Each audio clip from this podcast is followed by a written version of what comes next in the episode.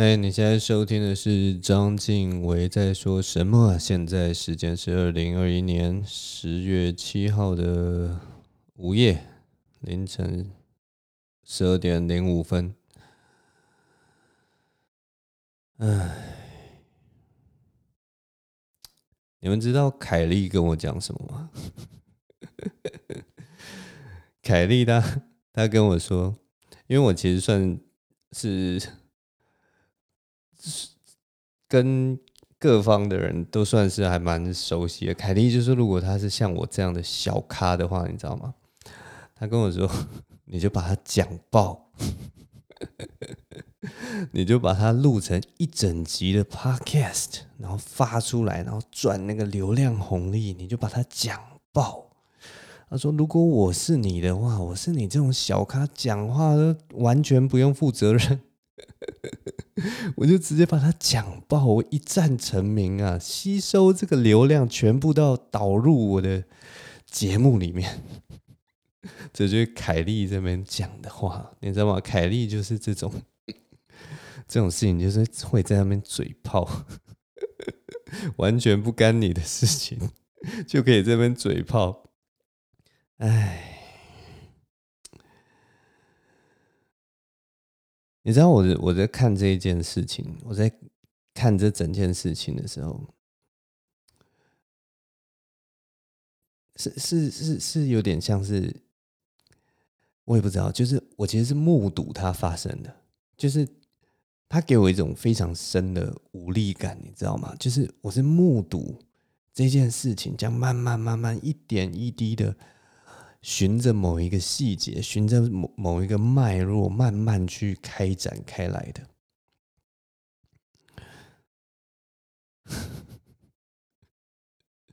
因为我不知道啊，有有有在听我 podcast 的人就会知道，就是我前两啊两个礼拜前有跟博恩喝过咖啡，其实我们就有在聊这件事情。那一天那个情况哦。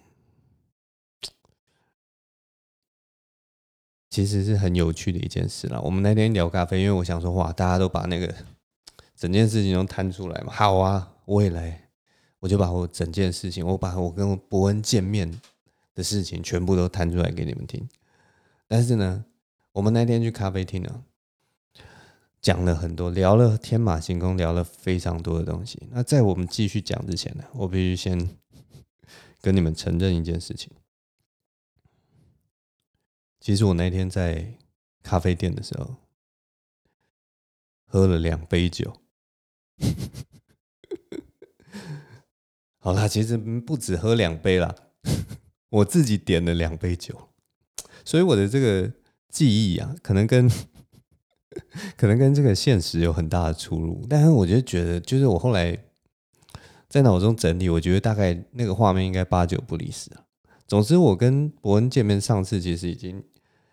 应该已经过好几个月了啊，因为大家都很彼此都忙嘛，所以我就想说，我们难得约出来，所以我就 chill 一下，你知道吗？我就 chill 一下，我就点了在咖啡店里面点了两杯酒。我跟你讲，那间咖啡店真的是不错，它就是里面有卖酒的地方，然后它除了卖酒之之外啊，还有在那个还有卖吃的。那我跟博那。是不是约晚上？我们是约在下午的时间，然后下午大概一两点的时候，然后他那个时候来的时候，他也没有没有吃中餐，所以他就可能比较晚吃吧，我不知道。那反正他就是，呃，我就点酒嘛，然后博恩就点了那个，好像点什么啊？点什么牛腩饭之类的吧，反正那就是一个这么 fancy 的咖啡厅，什么都有卖这样子，然后。因为其实第一件就是他来的时候，我们第一件讲的就是他下巴去撞到的事情。然后 你知道吗？就是男生就是有一大堆屁话，我就笑他报应啊，就说啊，你平常讲笑话，怪不得就撞到下巴，你这就报应。然后他就是 他就笑我说哇，你讲话都都跟我一样贱了，怎么都还没有流量啊？就大概就是这样，大概就是这种。互呛的一个口吻开场啊，大概就是这样。然后反正他后来他就点那个炖牛肉吃，我就你知道吗？我看到他吃那个炖牛肉，哎，那个是什么牛腩饭啊？我真的是觉得他吃真的看起来，就是我真的超想要把我之前呛他的话赶快，就是呛他报应的话赶快收回来，你知道吗？看他吃饭真的是超可怜。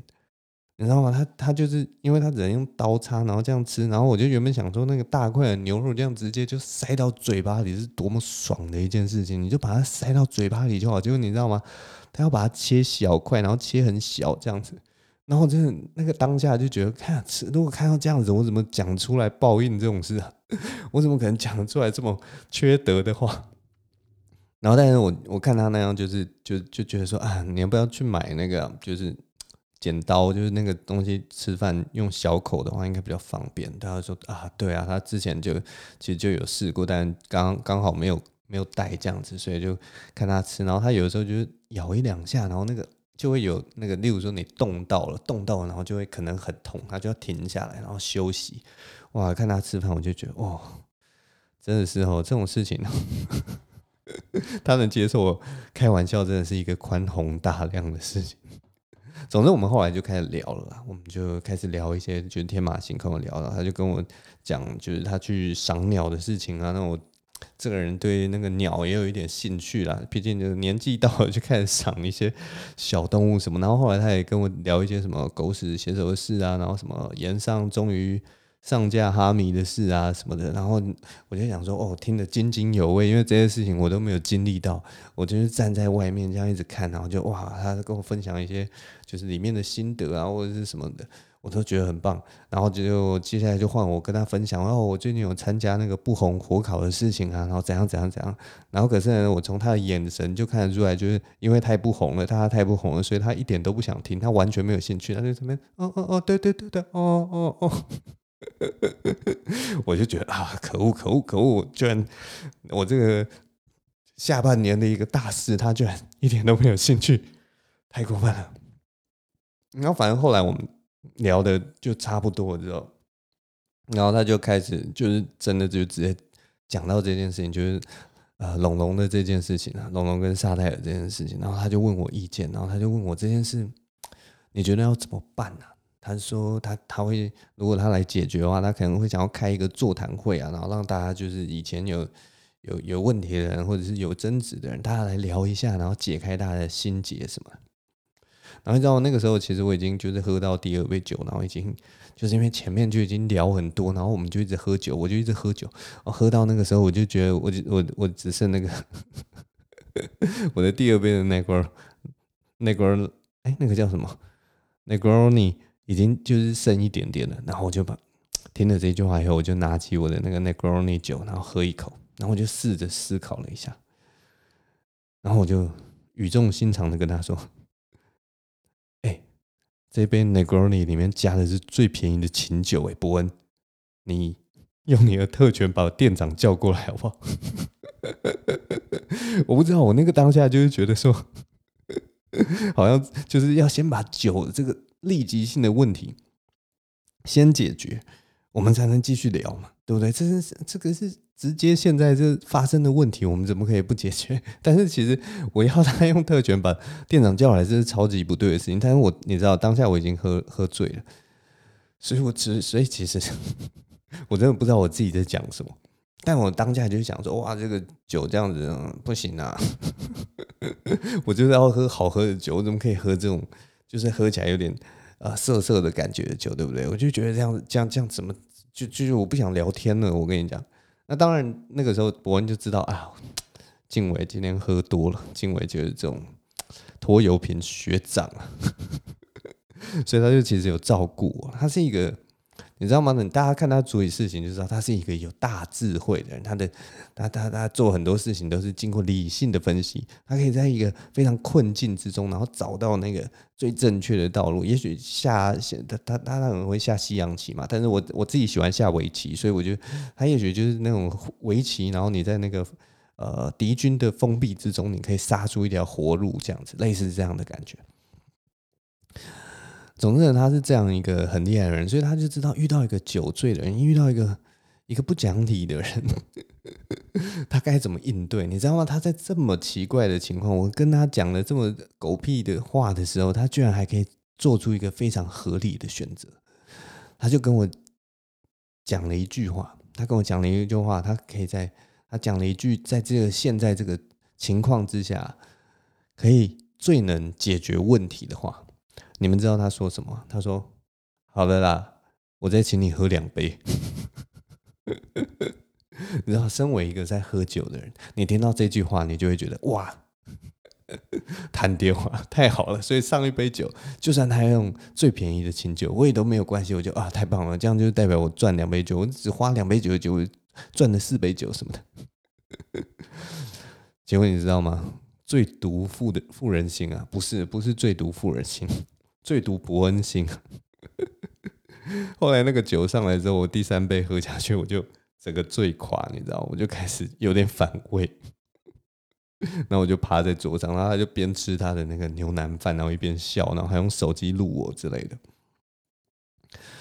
总之后来我们那一天就是在一场闹剧中，咖啡店的那个相遇就在一场闹剧中结束了。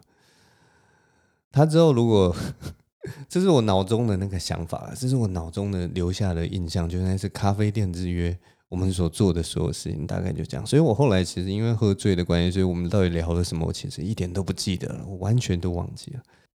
如果伯恩后来有机会啊，跟大家说，就是他跟静维在这个咖啡店里的遭遇啊，完全不像静维所说的，因为静维他就是一个爱乱说话、随便编造这个现实的人。我在这边恳请，就是呼吁大家。不要相信伯恩的说法，要相信我的说法。我的现实才是最重要的。我坚持就是我在咖啡店喝酒，喝了三杯以后醉垮的这件事情，这件荒谬至极的事情发生过，这就是我脑中的现实，大概就是这个样子。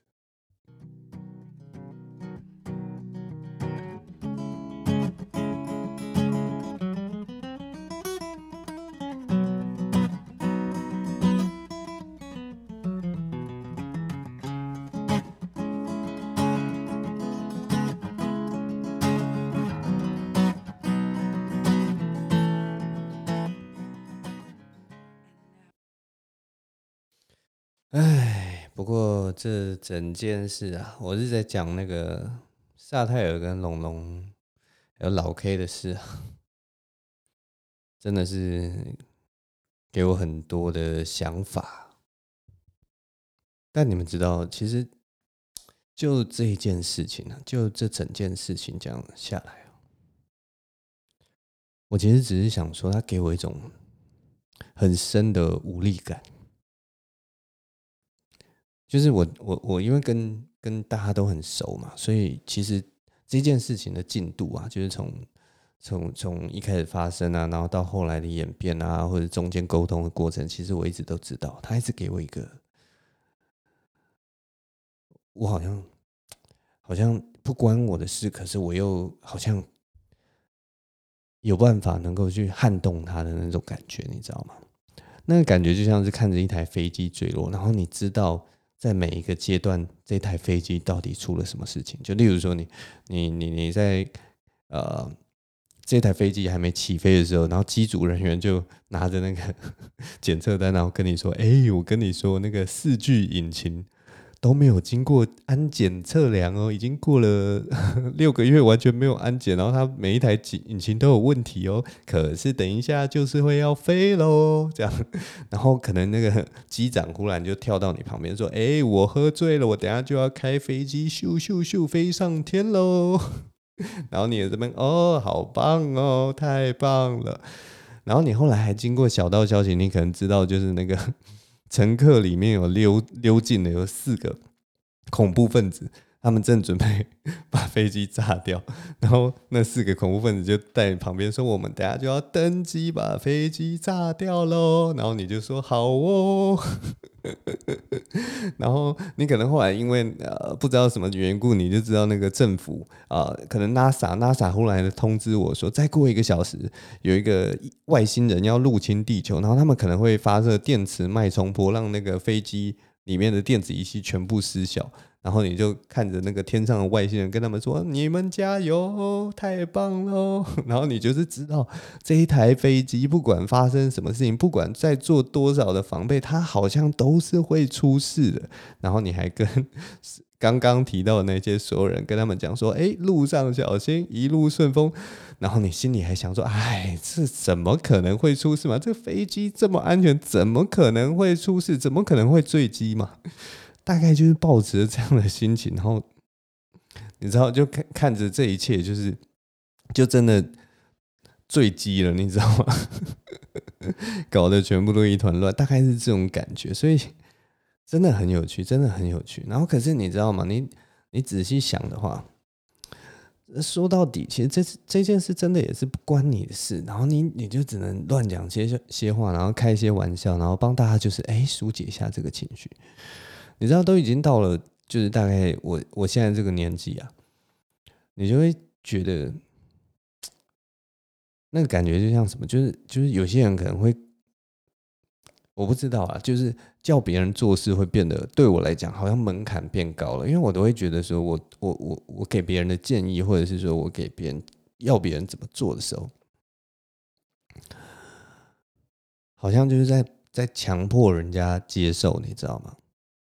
可是，可是问题，我现在面对的很多人其实都还蛮屌的。就例如说我，我何德何能去叫那个阿秋做事情，对不对？阿秋这么厉害，阿秋阿秋本本身他就有一个很很很很直觉式的、很厉害的一个创作能力。我凭什么叫阿秋做事情？然后，例如说我我给博恩建议，哇，他那么聪明，他那么厉害，我我我到底凭什么？对不对？我活到这个年纪，根本就是一个马齿土长的人。其他人问我建议，我都会觉得说：“啊，我真的没有什么好建议可以跟你们讲。”我就是一个 这样的，所以我就觉得到这个年纪，就是要叫别人做事情，或者要给别人建议，真的是越来越难。不过我那一天其实就就呃，在跟换一天了，换一天，我又在跟凯莉聊天，然后我就忽然发现，哎，这次事情。中心的人啊，就这几个什么伯恩啊、龙龙啊、老 K 啊什么，这些人其实都是二十几岁的人。就然后我就忽然想到，二十几岁我还在干嘛？二十几岁我在他们那个年纪的时候，大概应该也才研究所毕业吧，刚毕业，然后刚出社会，然后年少轻狂的、年轻气盛的，然后可能就每年可能出个一两次国什么的，然后户头也没多少钱这样子。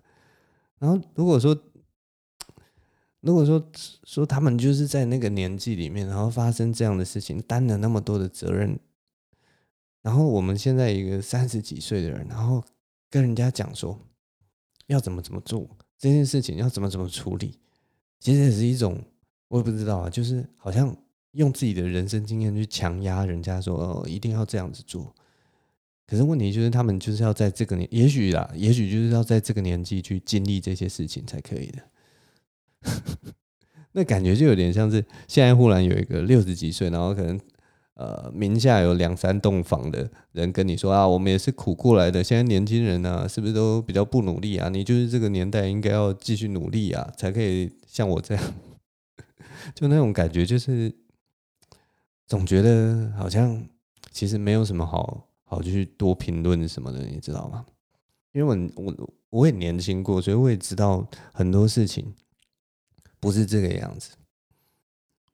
像这一次有一个有一个东西是，我觉得是是是是一个普世的通则啦，有点像是呃生气这件事情。因为你从那个他们的那个讲的话里面，你其实就可以发现哇，呃，都有怒火在里面嘛。所以我就会觉得。这种怒火的东西啊，其实我我自己也有一些深刻的体验啊，就是我曾经年轻的时候，其实我也曾经气到断片，你知道吗？就是气到断片。我不知道你们有没有这样的经验，就是你生气气到，就是你气完之后，然后你不记得自己生气的原因了。我曾经这样，就气到断片，就是我只知道我当下我就是一个，我不知道有人踩到我雷或什么，然后我就。暴怒，然后暴怒完之后，完全忘记自己为什么生气了。不过那一次的经验是，是我小学二年级的时候的事情。那个时候就是小学二年级，然后我还记得，我还记得前面发生的事情哦。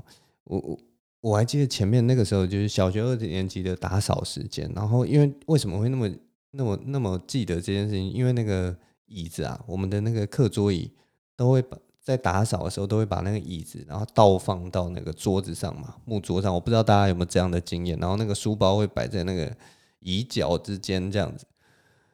然后我还记得那个画面就是。我们那个时候的桌子啊，还不是那种一个一个坐，你知道吗？就是六张并在一起，好像并成一个 T 字形那个样子。然后，所以打扫的时候，大家就把椅子都摆上去，然后打扫打扫，然后忽然我就生气了。我忘记应该我忘记是言语的生生气还是身体的生气，反正就是生气。然后，所以我就走去找其中一个同学，然后我就直接把他这样整个推倒，我就超用力的推，我就直接把他推到那个。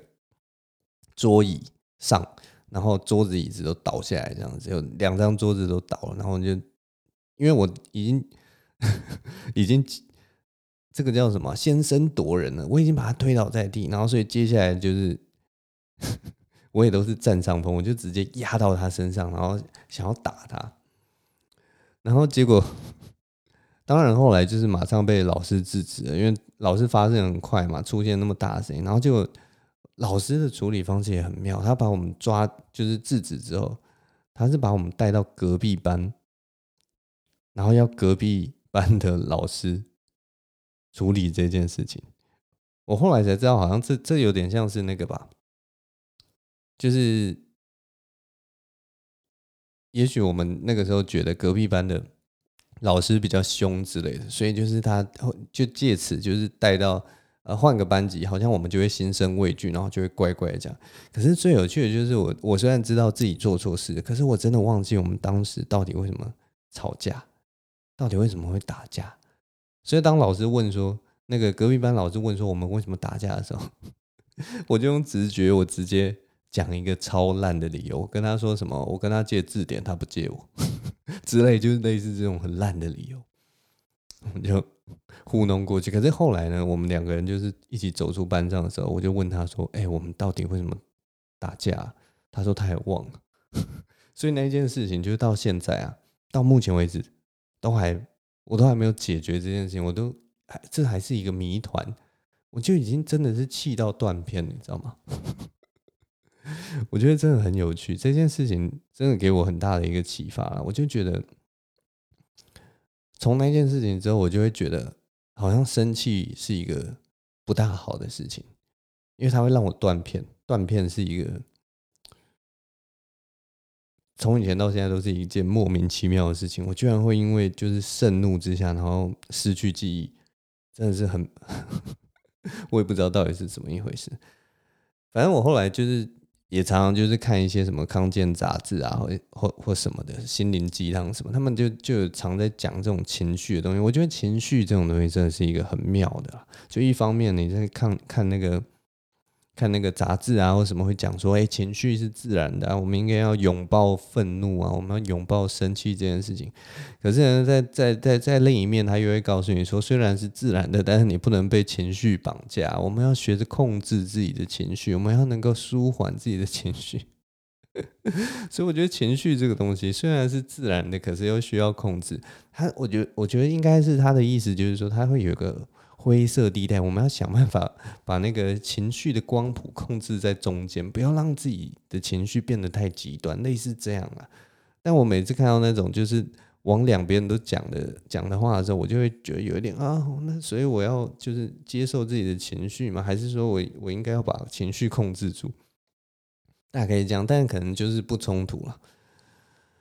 哎，反正我就觉得情绪这种东西对我来讲，在这个。在这个是人生当中，好像对我来讲，我一直觉得不是一个没有什么帮助，你知道吗？好像没有一个什么用。但我必须说了，我在我在喜剧圈里面也曾经有一点点情绪，你知道吗？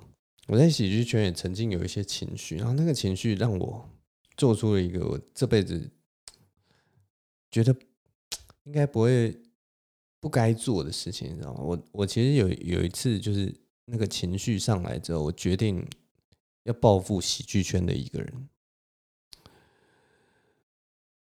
就是那件事，我觉得也是超级不合理的，就是 这也是一个有有一个历史的问题了。我从来没有跟人家讲说我在喜剧圈曾经报复过人，因为那个是很久以前的事情，而且就是。哎，总之我好了，我现在就跟大家讲到底是什么样的事情。总之，那个是一呃二零一八年那个时候在旧二三的时候，那个时候我是一个喜剧的新手，然后我那个时候决定说就是去那个旧二三去表演，然后我那个时候大概是去了四五次这样子，然后、呃、不好意思的说，就是 虽然只是去四五次，但是就是每一场表现都还 OK 啦。那个时候表演就是还还还 OK 啦，我觉得就是都都有笑声啦，没有到就是烂到就是没有笑声的情况，所以所以我就觉得嗯自己表现的其实还不错这样子。那那个时候当然就是因为我的风格也比较不一样，所以蛮多人就会来跟我聊天。那那个时候就有一个有一个瘦瘦高高的人，然后他就那个五官很深邃，然后眉毛很深，然后有点卷头发这样子。的一个人，然后穿穿穿，可能都穿着一件短裤，然后一个很单薄的 T 恤，然后就来讲 Open Mic 的一个，也跟我一样同期的一个新手，他就会来跟我聊天，然后他说：“哎、你的，哎、你的那个东西真的是很不一样，我觉得蛮屌的，这样啊。”然后他他就开始问我说：“像像你们写这种笑话，到底是怎么写的，什么的？”然后我当然就是想说啊，如如果人家问了，那我就分享我一些经验嘛，或者是什么文本啊、架构的东西去给他。那可是我那个时候没发现的一件事情，就是说他问我之前，他都会一直灌我迷汤，你知道吗？他都会说我很多的好话，他都说：“哎，你这个真的是，我觉得听到你这个笑话，就觉得真的是。”没看过的东西，然后真的好屌，所以我真的很想要了解，所以我才来问你。然后他还有问说什么、呃？所以我这个希腊胖曲要怎么弄啊？然后这个句子要怎么弄啊？然后怎么样才是合理的笑话什么的？然后他就我就一直跟他分享，然后他有的时候会卡关啊什么，我就在跟他讲说这个要怎么弄，这个要怎么弄。然后他中间就是不断的灌我迷汤，你知道吗？哇，你真的是很厉害哇！我真的没有学过这个东西哇！我没有用这个角度来看过笑话，因为我自己就是靠直觉。在想的，所以讲到现在，你们大概知道这个瘦瘦高高卷毛的人是谁了？他就是林阿秋，他就是阿秋林，我们的台北罗汉脚。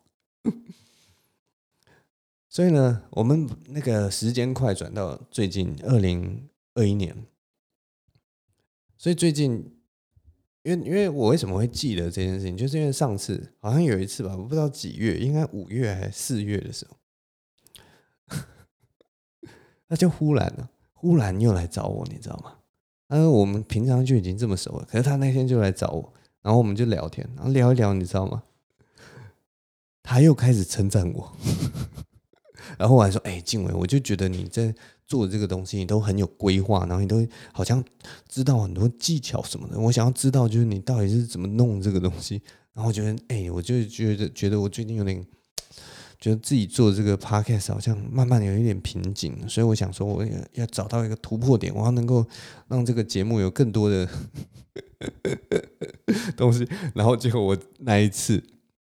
我就想到了二零一八年他来请教我的时候的那个、那个、那个回忆，你知道吗？那个、那个感觉完全就涌现上来，我就发现这是完全一模一样的套路，哎，就是他每次想要请教我事情的时候，他就会先 恭维我一把，他就会在 阿谀奉承一把，就是好像这是一个。请教别人必经的一个过程，他必须先捧你，你知道吗？哦，我真的是当下觉听到的时候，我真的是心中会有一种无名的火啊！我就觉得哇塞，平常都不称赞我，然后这个时候要请教我的时候才来称赞我，而且我们这么熟，你明明就可以直接称赞就好了，为什么要这样子捧我？所以我当下呢就决定要报复他。这是我真的唯一在喜剧界有报复人的一件事情，我就决定我要报复他。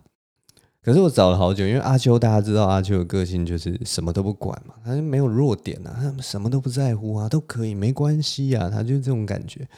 所以 你知道吗？我后来就找到了阿秋的弱点。你们会不会很想要知道阿秋的弱点？让我来告诉你们阿秋的弱点。阿秋这个人呢，台北罗汉脚的弱点是什么呢？他的弱点就是他经不起称赞。你只要称赞他的话，他就会感到不好意思，他就会像当机一样，因为他这个人呢、啊，你称赞他的话，他唯一能做的，他就是闪躲而已。反正他就是不知道怎么接受称赞，他也不会跟你说谢谢，他就会 很尴尬的不知道要怎么办了，你知道吗？所以我不知道大家有没有发现，我现在在所有地方都把阿修称赞到爆。我现在在所有地方，不管是在 YouTube 留留言上，或者是面对面的时候，或者是在哪里，我都一直在称赞阿秋。我就说：“阿秋，你真的超屌的，你很屌哦！阿秋，你真的那个 Podcast，哇，那么多人在听，哇！阿秋，你这 超级强的阿秋。”我大概就这样。只是我我现在这招就是大概从呃六月开始贯彻，贯彻到现在，我觉得现在有遇到一个问题，其实我真的已经不知道我在称赞他的时候，到底是真心的在称赞他，还是在报复。我现在也不懂了，我现在也不懂到底我是在报复他，还是真的是是就是衷心的佩服他，因为他的确是做的还蛮好的。我也不是说随便称赞他，但是我就一直称赞他。哎，我现在就不知道我到底是在报复他还是什么，但是每次就是称赞他的时候，还是可以看到他就是略微尴尬的表情，我就觉得心里就觉得蛮爽的。反正我现在就是不管了，我也不管说我到底是在报复他还是在称赞他，反正我就把他称赞爆就好了。后来我把这个东西叫做称赞霸凌，我觉得这件事情非常棒，我们就一起来称赞阿秋，我们一起来称赞霸凌，我们把阿秋称赞到爆。欢迎大家的加入。如果你没有听他的节目的话，欢迎去找台北罗汉脚三不小吃喜剧闲聊意识流电台，然后你就在底下留言说：“呃，我也不知道，静伟叫我称赞，我就来称赞。第一次来听这个节目，我觉得很有趣。我觉得阿秋你真的太棒了，真的是，大概就是这种感觉。欢迎大家加入。我觉得称赞霸凌是一个很棒的一件事情啊，因为这个世界上其实很少人在称赞别人。” 哎，反正就这样了。然后喝个水。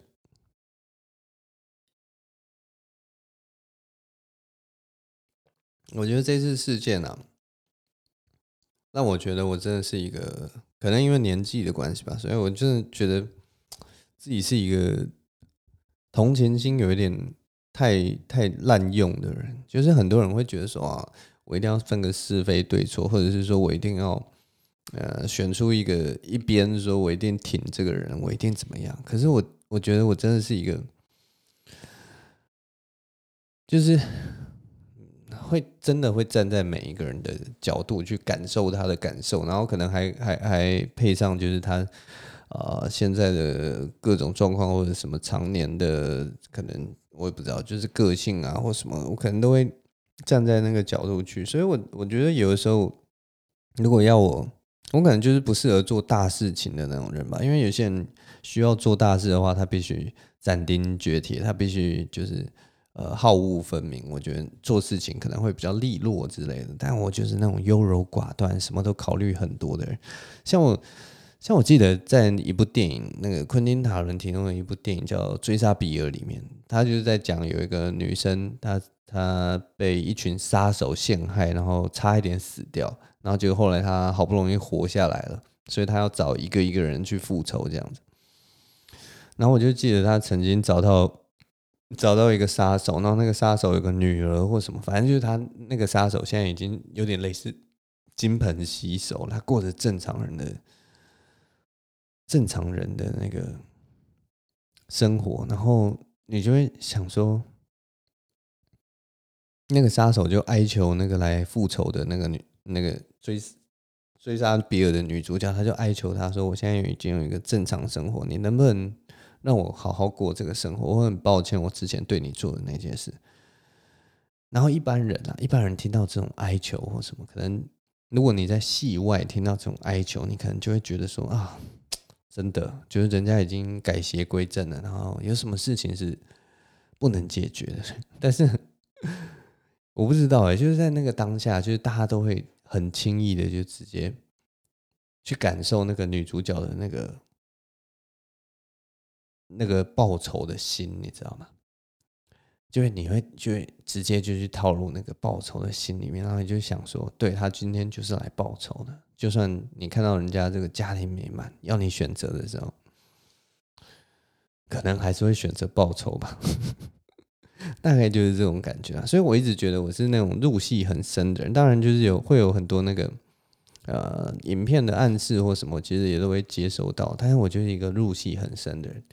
讲到入戏很深，我还要再讲一个。就是我最近入戏很深的一个东西。我最近在玩一个电玩游戏啊，那个游游戏叫做叫做《地平线：期待黎明》，它是一个 PS4 的游戏。然后这款的游戏哦，因为我入戏太深，所以我一直没有全破，你知道吗？我就玩了两三年，都一直在原地打转这样子。我先跟大家介绍一下这款游戏的背景哈。这款游戏的背景就是它是在一个那个。呃，世纪世界毁灭之后，一个末日后的一个场景啊。然后末日后，就是这个世界上的所有的动物都变成是机械动物，就是一个很神奇的一个存在。所以，因为是机械动物，所以它们长得也跟平常动物一样，可能有马、有牛啊，然后有鳄鱼啊，有有飞在天空的鸟啊，都是机械，然后都是 AI 控制的。哎，也不是 AI，反正就是每只鸟有它自己的习性或什么，反正就是都是机械。然后人类已经那个他们失去了所有的科技，所以就是过着那种原始人的生活。但是他们要对抗，大家知道那种原始人的生活吗？就像你要用那个呃最简单的木棍啊或什么，然后去对抗恐龙的那个时代，类似这样了。那当然非常危险，因为那些机械机械的动物都力大无穷嘛，然后。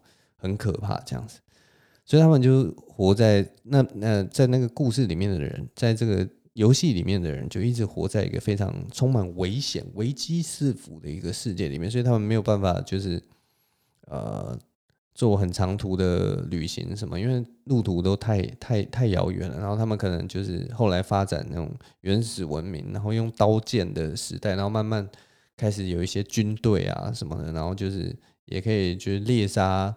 这些机械生物，然后就是可以得到一些机械，然后就可以制作更多更多的武器，什么来抵御自己的家园这样子。那反正反正我玩这款游戏的时候，就真的深深着迷，因为你在里面可以猎杀那些机械的动物，然后这那那感觉真的不一样，跟一般一般你猎杀游戏有肉的动物完全不一样。你猎杀机械动物，机械动物就它又做的很帅，就是那种。零件会乱喷啊什么，然后你攻击它的时候会，就是你可以看到那个机械的那个纹理呀，我觉得那个真的是很漂亮的一个东西，所以我一开始就很喜欢猎杀动物。可是我猎杀动物，我不知道大家有没有玩过一种游戏叫做开放型的世界，就是说这个地图很大，然后你其实你到哪里就可以，所以我就一直猎杀动物，然后就常常会猎到一些其实我等级还不到的那种动物，就有点像越级。打怪这种感觉了，所以，所以我一开始就是因为我都没有玩剧情，我就很喜欢猎杀动物，我就一直到处去猎杀动物，所以我就一直越级打怪，然后就被那些怪物虐的超惨。我可能射了不知道一两百支箭，然后可能只只让那那个那个怪物可能损个什么四分之一的血，可是他不小心被他抓一下，不小心被他抓一下，我可能一条血就整个整个挂掉这样子。但是我又很喜欢猎杀动物，所以我就一直乱杀动物，一直一直破，一直破，然后就是会躲在那种暗处，然后一直按键射那个洞，射那个机械，然后让自己不会被那个机械呃攻击到，然后花很长的时间可能打一个小小的，打一小块地或者杀一个小动物这样子，反正真的是很白痴的一件事情，花了超多的时间，然后我的那个呃游戏里面的我的那个。主角等级就一直升高，一直升高。可是我主线剧情一直都没有去破，所以我就花了超久的时间，大概一两年的时间都在做这种就是猎杀猎杀机械动物的事情。但后来呢，就是在我今年年年初的时候，就有的时候想说啊，压力很大，我就来好好玩一下这款游戏，所以我就终于开始破主线剧情。结果你知道吗？我碰主啊，开始破主线剧情之后，我的等级现在已经超级高。我现在的等级已经是可以全破的等级了。然后我就当然破主线剧情就非常的顺嘛，因为我就不用再再出一些什么任务去练等级什么的，所以就玩得很顺。然后玩一玩，然后你知道吗？那个主线剧情就是你随着你的玩玩乐，他就开始告诉你说这呃这个世界为什么会变成这样的历史啊？然后怎样怎样怎样怎样怎样。那最后我就发现了一个很惊人的秘密，就是因为以前的人呢、把这个世界搞烂了之后啊，所以他们就制造了一个 AI 机器，然后那个 AI 的目的啊，就是要让这个环境啊整个复原。那复原的情况呢，因为那个呃一般大自然的那个动物啊什么，他们应该是在这个生态系里面扮演着很重要的角色，然后可是他们都现在都死掉了。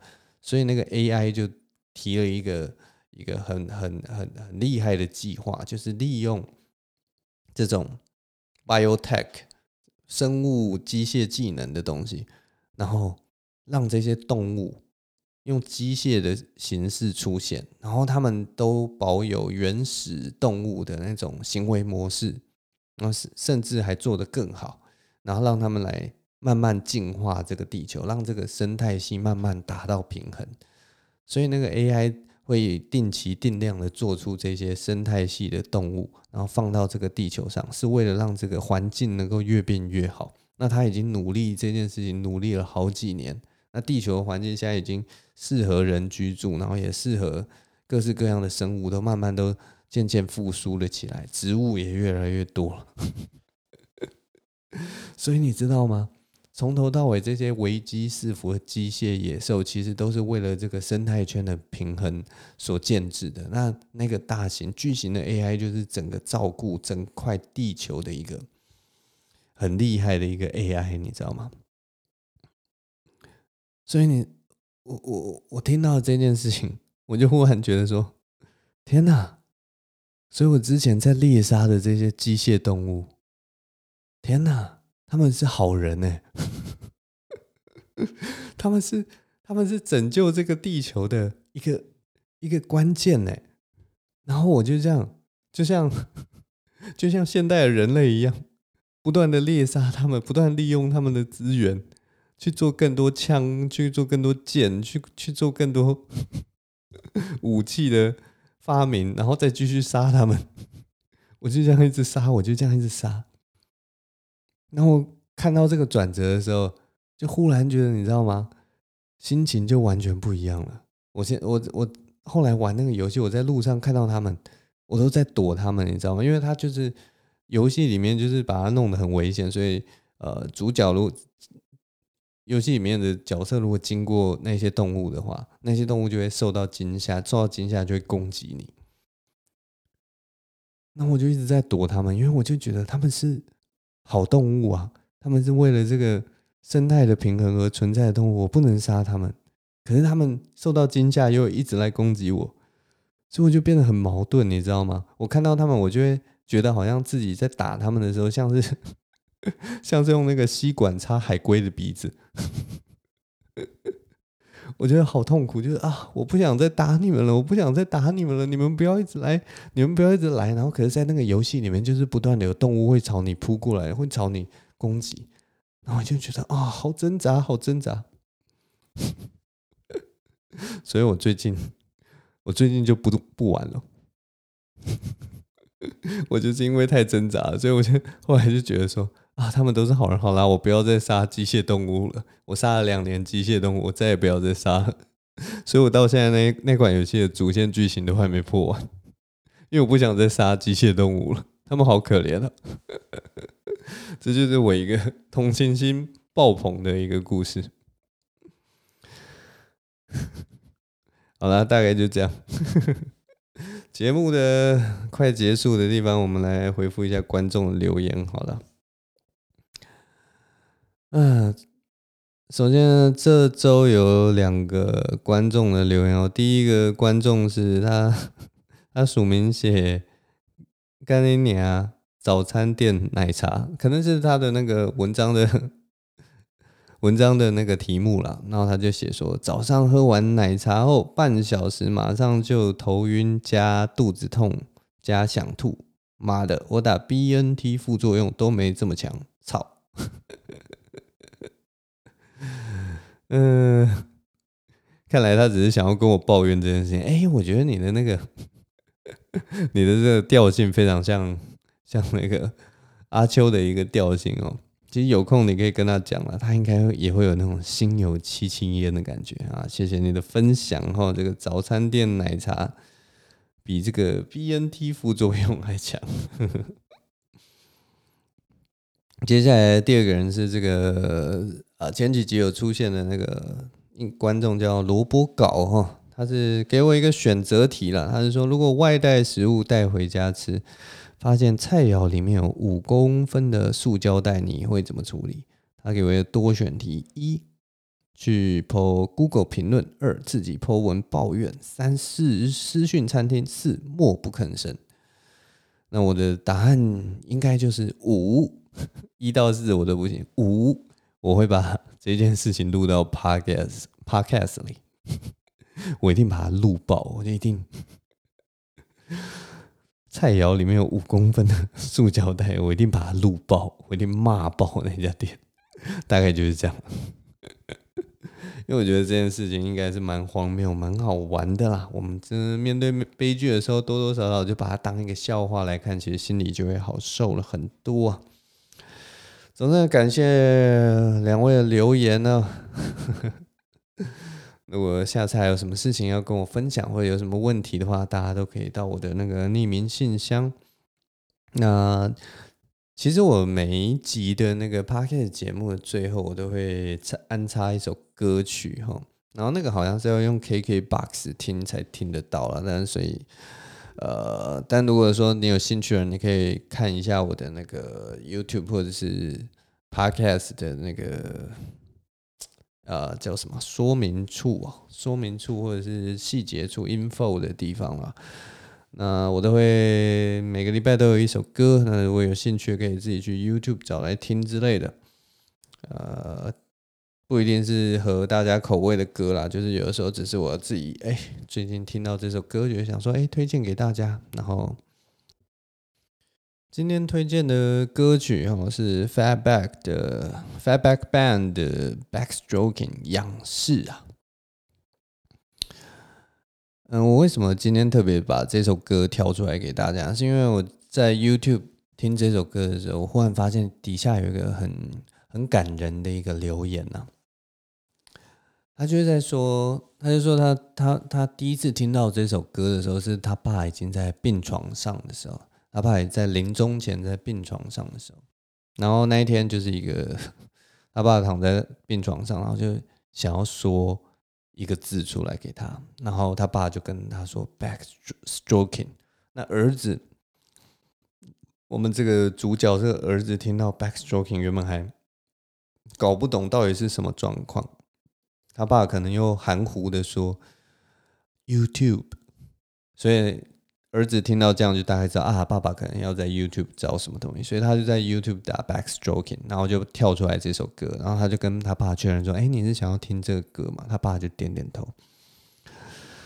那所以呢，他就开始播放这首歌，然后这就是他第一次，这个儿子第一次听到这首歌哦，然后。他爸这个时候就因为已经临终嘛，他躺在病床上，他已经身体都不能动了，然后也几乎无法说话，就是对啊，所以他刚才很努力挤出两个字而已。